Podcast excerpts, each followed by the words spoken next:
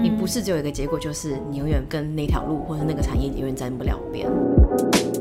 就像你故事书有一面特别精彩，嗯，本来就有起承转合、高低起伏，那它就是一个点亮你，让它变得更有丰富内容的一个篇章。更立体的人。真的，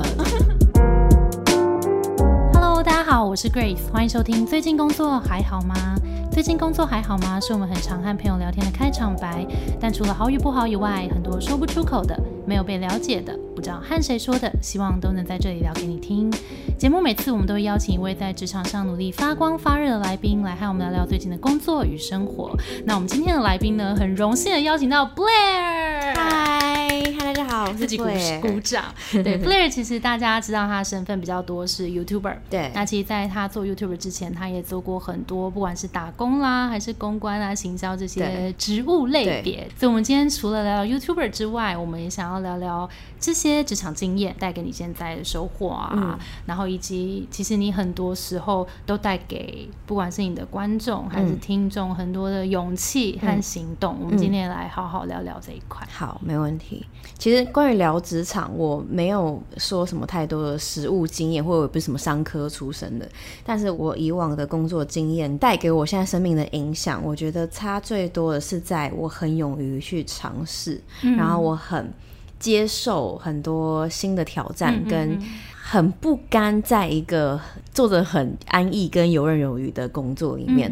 所以我一直都很鼓励，不管是我的读者，或是我在演讲的听众，不管你是学生时期还是毕业之后，我觉得都可以多方面去尝试，因为每个人对很多职位。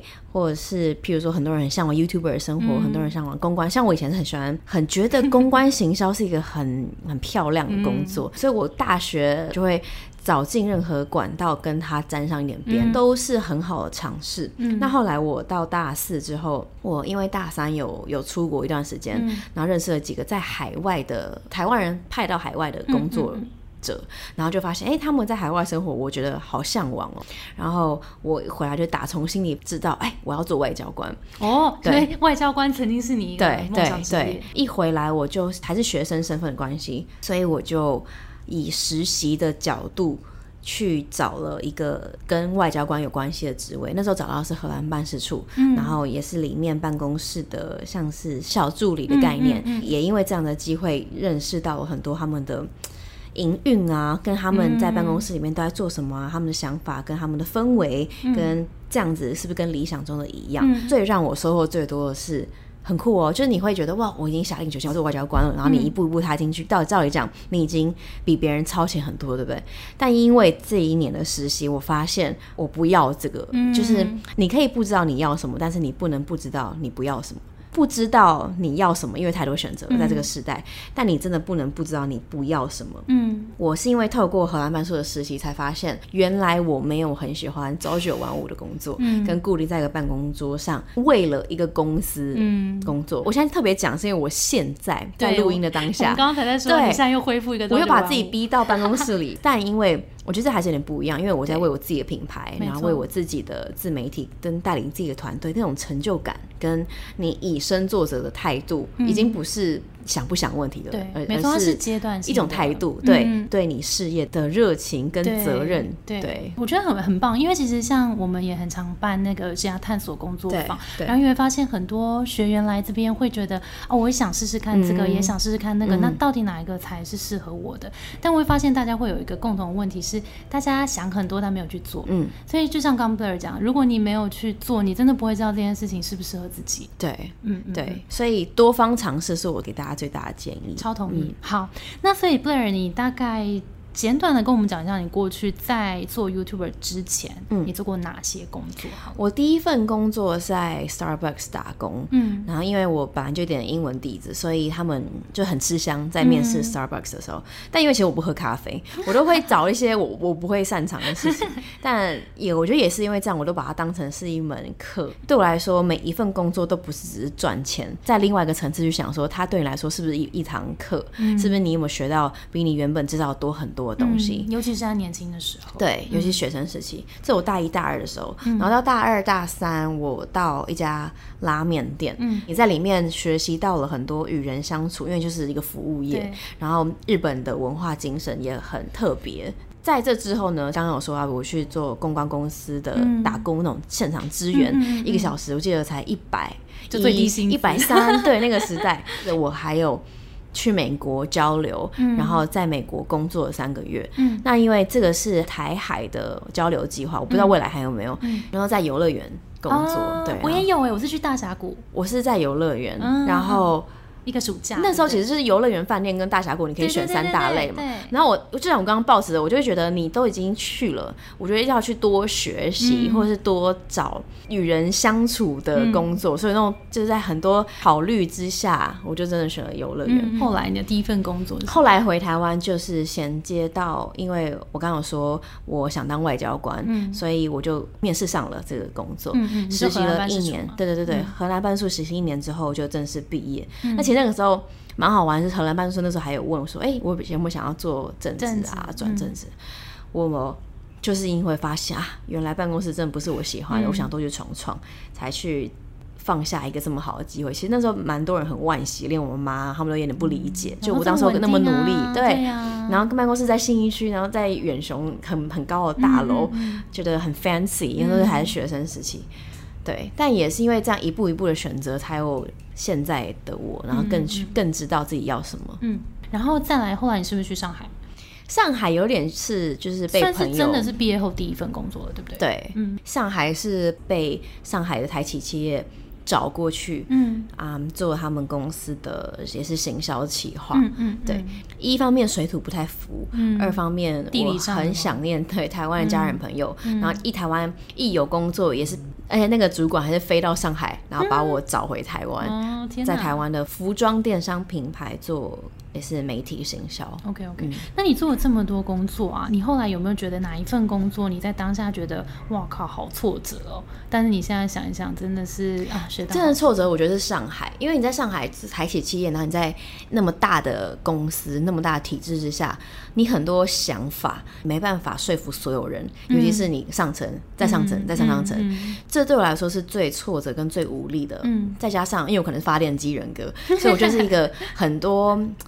讲白就是我只能做自己的事，但也很好，就是你做过这么多事情，你才发现这件事。因为有些人是，譬如说他比较偏向在组织里面工作，很有安全感的。那他如果及早认识这件事，他就可以去找一份大公我觉得真的工作，真的可以测一下那个人格测试。然后其实上网查，你知道咋顺流式负人格，里面就分四大类，其中一大类是发电机，就是比较适合企划或者是做决定，我当老板的。的人，那当然下面需要其他另外三个去协助你支撑你，才能让这个团队运作起来。所以每一个岗位都是非常非常的重要，跟每一个特质都不一样。但要先找到自己是在哪一块，对对对。其实你刚刚有提到的这些工作里面，我觉得很有趣的地方是你蛮容易就可以知道。这个东西不适合自己，然后做出一个离开的判断。你觉得，如果大家现在在某一个地方，大家有时候会这样，就是卡在那个地方，不知道该离开还是继续待下来。你觉得你是当初怎么判断自己要留下还是离开的？我的个性，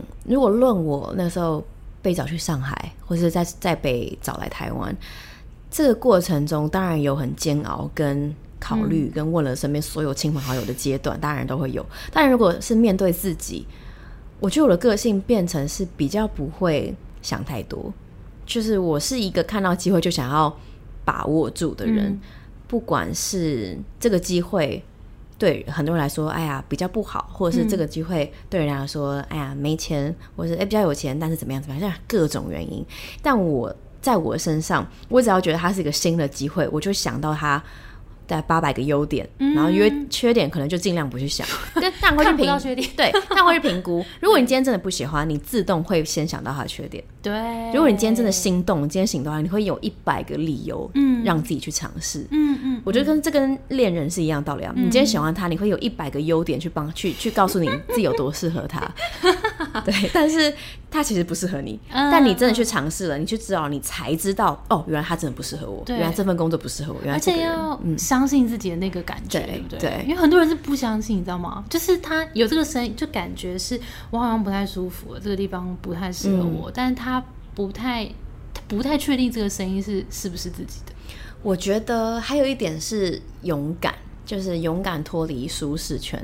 每个人都有个阶段，就是很喘不过气的阶段，或者压力很大、头很痛、每天早上睡不好的阶段。嗯，尤其是创业的人都会有，或者刚刚自己做品牌的人。那我真的要恭喜你，我很常说，就是你真的要恭喜自己，因为你正在突破你的舒适圈，你的舒适圈只会正在越来越大，就很像一个培养皿，然后你慢慢的在扩大、扩大、扩大。可是当你现在是安安逸逸的，你舒适圈可能就在里面很小，其实没有不好，只是。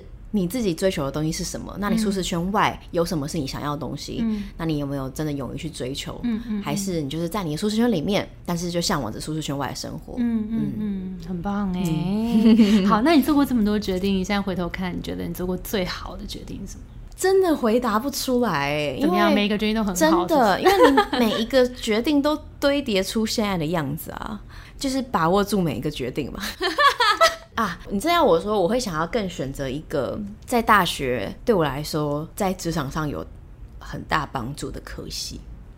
因为我念戏剧系，当时候我单单纯纯的抱着我想要上台艺大，然后当时候我的个性鲜明，喜欢表演，对，喜欢表演，我觉得 OK。但说白了，我当时候也不会知道我 现在会做这些工作，对啊。我觉得反而是好好珍惜你们现在每一个手上拥有的东西，不管你觉得你现在念错戏，或者你已经毕业了，不要去回头想说，哎呀，念错戏了，然后就浪费了。你这样反而是要更把握未来或现在你拥有的时间。嗯嗯嗯，我觉得很同意，就是不要，就每一个决定都好好做，这样你以后比较不会。会想说要来后悔，对对对，我的 slogan 跟我的座右铭吧，让未来的你笑着感谢现在的自己。嗯，我觉得很多时候就大家遇到迷惘的时候，我也会跟他们说你。现在在这个阶段是很正常的，就每个人都会在迷惘卡关的时候。但你如果想五年后，然后你已经走出来，你回头看，你真的会觉得很感谢那时候，变成现在就变成一个很有故事的你。嗯嗯嗯，包括失恋也是一样，很多人觉得失恋就是一个就世界毁了这件事情，就是我都把它形容成，就像你故事书有一面特别精彩，嗯，本来就有起承转合、高低起伏，那它就是一个。点亮你变得更有丰富内容的一个，你就变成一个更立体的人，真的，真的。嗯，好，那其实刚刚有讲到，希望大家可以鼓励大家更勇敢这件事。那你有没有一些方法可以？怎么样成为一个更勇敢的人？我觉得第一个，不要把自己丢到被看扁的一个团体里面。当你把自己丢到一个有点不要自不量力，嗯，你会压力很大，然后你会挫折感很深，然后你会觉得你好像什么事情都做不好。但也不能在一个。自我优越感太高的环境里面，你这样子，你看永远都在原地，可你以为你在进步。对对对，刚刚好有一个 balance，刚刚好在一个你可以一起成长、一起进步，又可以互相鼓励的一个。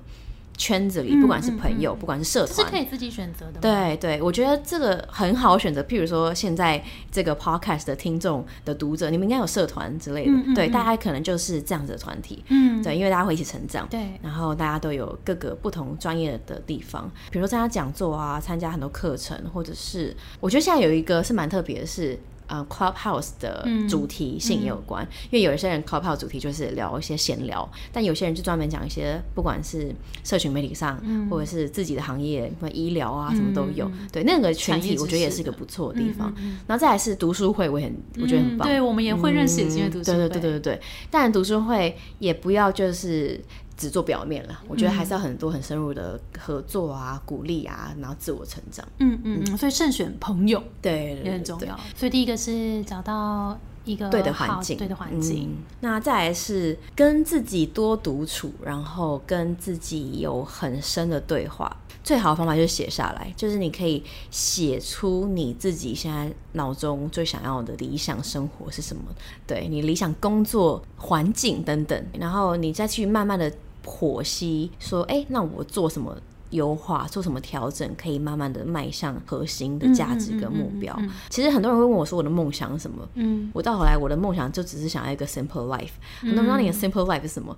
我觉得就是好好的跟爱人，然后有自己的小孩，然后在一个自己很喜欢的的房子，然后做着自己喜欢的工作。那你在做好这些剖析，跟自己深度的对话完之后，你会发现，哎。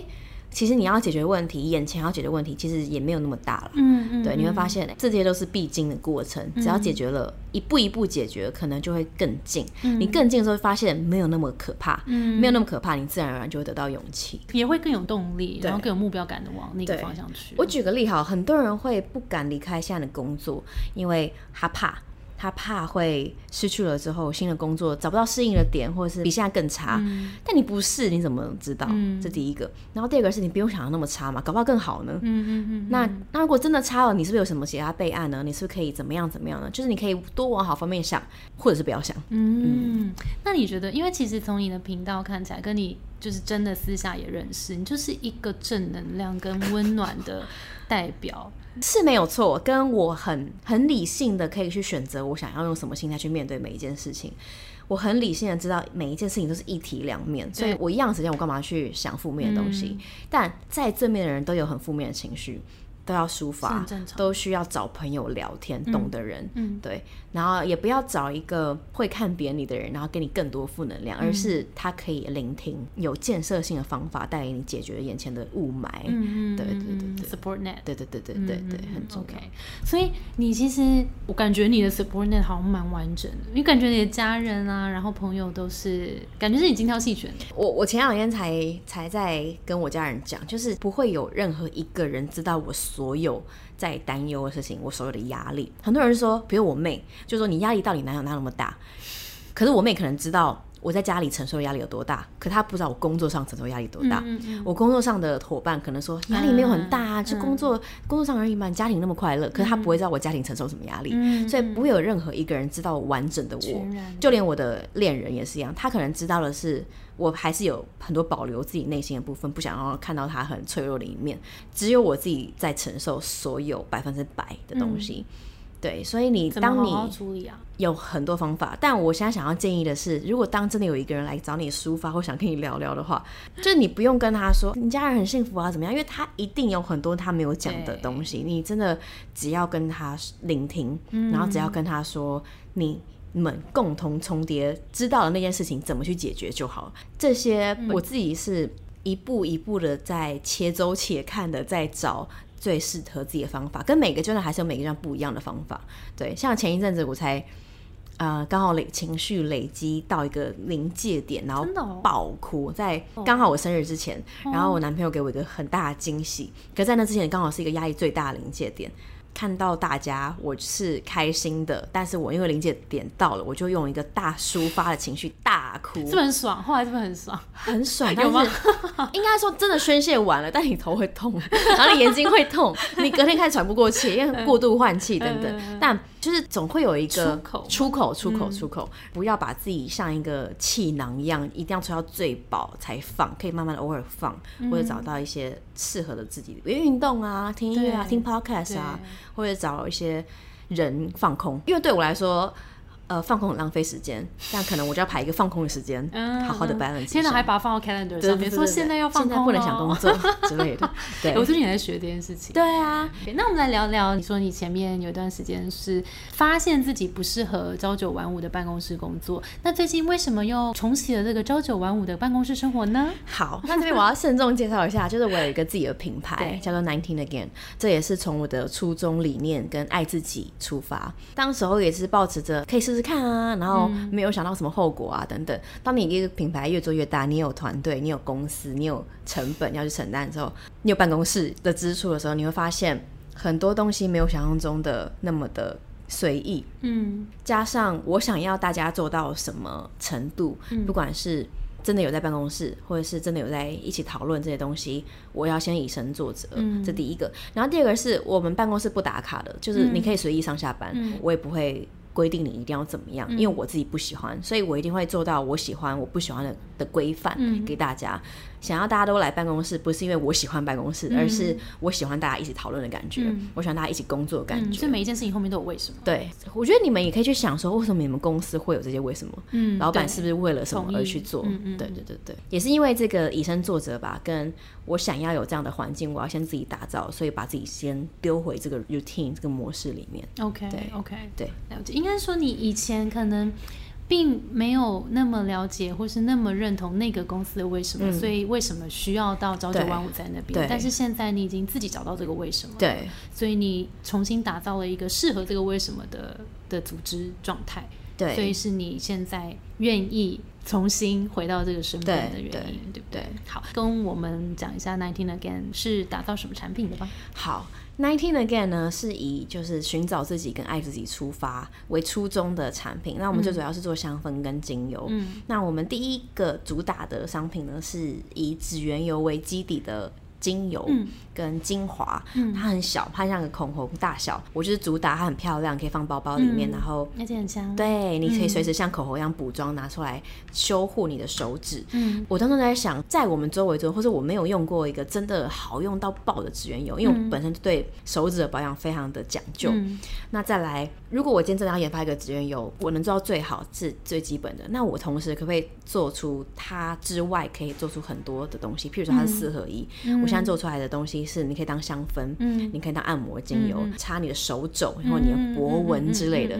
对，所以它不是再只是指缘油，我们的 slogan 就是它不只是指缘油，而它是有点以指缘油为基底的小精华。嗯。一样延伸出我们还会做护手霜啊，会做其他的发油啊、发品啊等等，对，这些都是嗯从我自己高标准的标准下研发出来的东西。嗯对我想要做这个品牌，不是说我自己想要创一个品牌，而是我想要创一个理念吧。嗯我想要做一个品牌，盖过我这个人，嗯盖过我这个人在宣导什么东西，而是这个品牌带出来的意义是什么，嗯就不太一样的层次。嗯对，当我想要做到那一个层次的时候，我可能就要更需要一个 team 来 support，、嗯而不再只是我露露面、拍拍影片，然后导导购一下这样子。我反而是大家希望知道未来，知道这个品牌多过于知道 Blair 这个人。嗯嗯嗯，OK。那你觉得现在的你遇到最大的挑战是什么？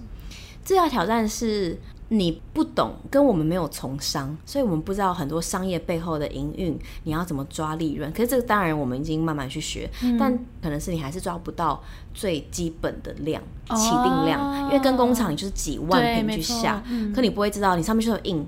制造日期，嗯。它跟食品一样，它有一个期限，嗯嗯所以我不会知道说我这一年、这半年可不可以销啊库存这几万瓶，对库存压力跟嗯。不再只是金钱上的压力，而是金钱上会造成很多成本、对精神或各种各种的压力延伸出来的对。那你觉得你过去的这些工作啊、打工经验，有没有你现在觉得哇，现在真的是正好用上了呢？其实我觉得环环相扣。对比如说我在 Starbucks 工作过，我到荷兰办事处的时候，发现我超会煮咖啡，啊然后我的长 长官们很喜欢我做的咖啡等等，啊很酷然后我在英语英文补习班打工过，那以前都要那种裁切讲义，对，然后。那种裁纸其实很需要技巧，对然后我在荷兰办事处发现，哎、我裁纸超快，然后很有技术，然后会议的时候怎么样，啊，就小东西，小对，嗯然后或者是我在公关公司有有办过活动啊等等，我现在也运用到自己的品牌上啊，从各种角度去做。最基本的、最直接的就是我现在是 YouTuber，我是 KOL，那很多公关品或者品牌会跟我合作。那我现在是品牌方，我要跟 KOL 合作，我会用什么态度？我用我会知道他们。不一样的角色会有什么样的心态？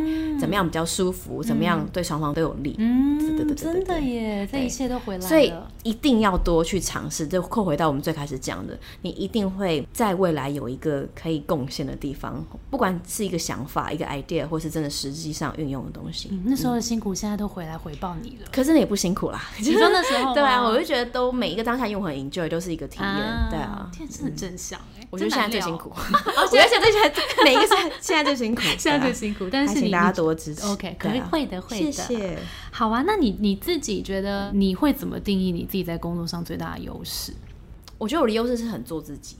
就是我人前跟人后应该是差不多的，嗯嗯。然后我的生活出来的理念跟我在宣导的也是一样的，嗯。所以你不用去 fake 一个人人格、啊。或是一个捏造出来的形象。懂。当我是做自己，会轻松很多，这是我的优势之一。然后第二个优势，我觉得是我我有很多缺点，我可能在文书上面非常的不仔细，我可能在包货上面会很粗鲁，会包坏很多东西，但我在企划上面就是比较啊占优势，对，在创造，在想一些文案或者讲一些产品新的开发，比如说四合一的资源油就没有人做过，我就觉得哦，我就是有跳出框架再去想，嗯嗯对对对。OK，嗯，但我这样讲，优势也是一路一路以来，然后慢慢的发现，慢慢减。或是被朋友、被同事发觉，哎、你这边真的很细心哎、被发现的吗？我觉得渲染力跟讲故事的能力，啊因为我自己不会知道我讲故事，对好像很动听。他们说我讲故事可以，你可以看到画面，哦，就我在讲某一个我旅游的故事啊，怎么样的时候，嗯嗯嗯对。所以你那时候是为什么会决定要当 YouTuber？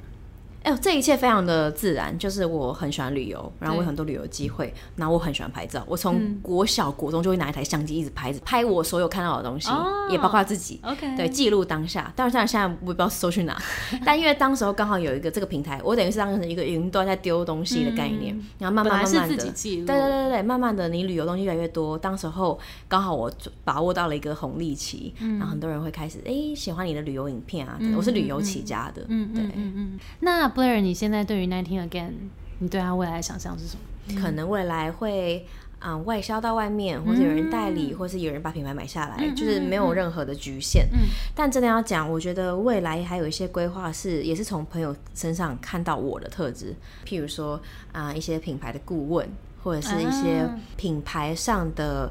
企划发想等等，因为我在这方面很强，不一定我只能运用在我品牌上，我可以帮助很多品牌、个人品牌或者是自媒体等等。对这方面，我可以从比较宏观跟加上自己的经验去协助他人。哦，所以你自己有可能想要辅导别人，对对对对对对对，有点像顾问跟辅导的角色。对对。欢迎来找我咨询。对，其实你是其中一个就是推我助力的人啊，因为你很常就是很诚恳跟我说，你觉得我真的蛮适合做这个工作。对啊，对啊。因为像我会我会找你讨论，就是我们的方向或是我自己的东西，对，然后你就会给一些。我觉得有时候真大家真的要去多问别人，对，因为别人的眼光会从完全从一个不同的切角切入。对，因为我那时候我记得我就问 Blair 说，哎，那你觉得你眼中我是怎么样的人？然后就给了我一些类似一些什么欧美啊，你不是你不知道吗？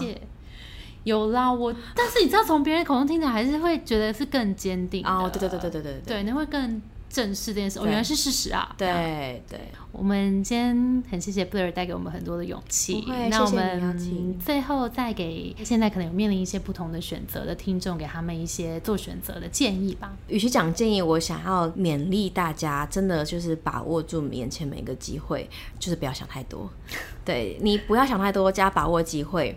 你的意思就是冲，对，冲一个试试看，对，冲一个，但是也不要盲目的冲，而是你自己知道你的直觉、你的热情在那个地方。其实我当时冲到上海也是蛮有一个热情跟直觉，但你不是你怎么知道？嗯，你的结果是好还是坏？嗯嗯，你不是只有一个结果，就是你永远不知道。好，大家冲一个吧，冲一个吧，冲一个吧。好，那今天非常感谢 Blair。我们的节目是最近工作还好吗？希望可以陪你一起把每天过得更好。谢谢你的收听，我是 Between Ghost 的 Grace。信职场不是一个人的战斗，一群人一起前进，绝对会比一个人走得更踏实安心。我们会陪着你一起把职涯走得更漂亮。如果你也喜欢我们的话，欢迎订阅我们的 Apple Podcast，分享给你身边的朋友，或留言给我们。也可以到节目资讯栏追踪我们的 IG 跟 Facebook 社团。那我们就下周见了，拜拜。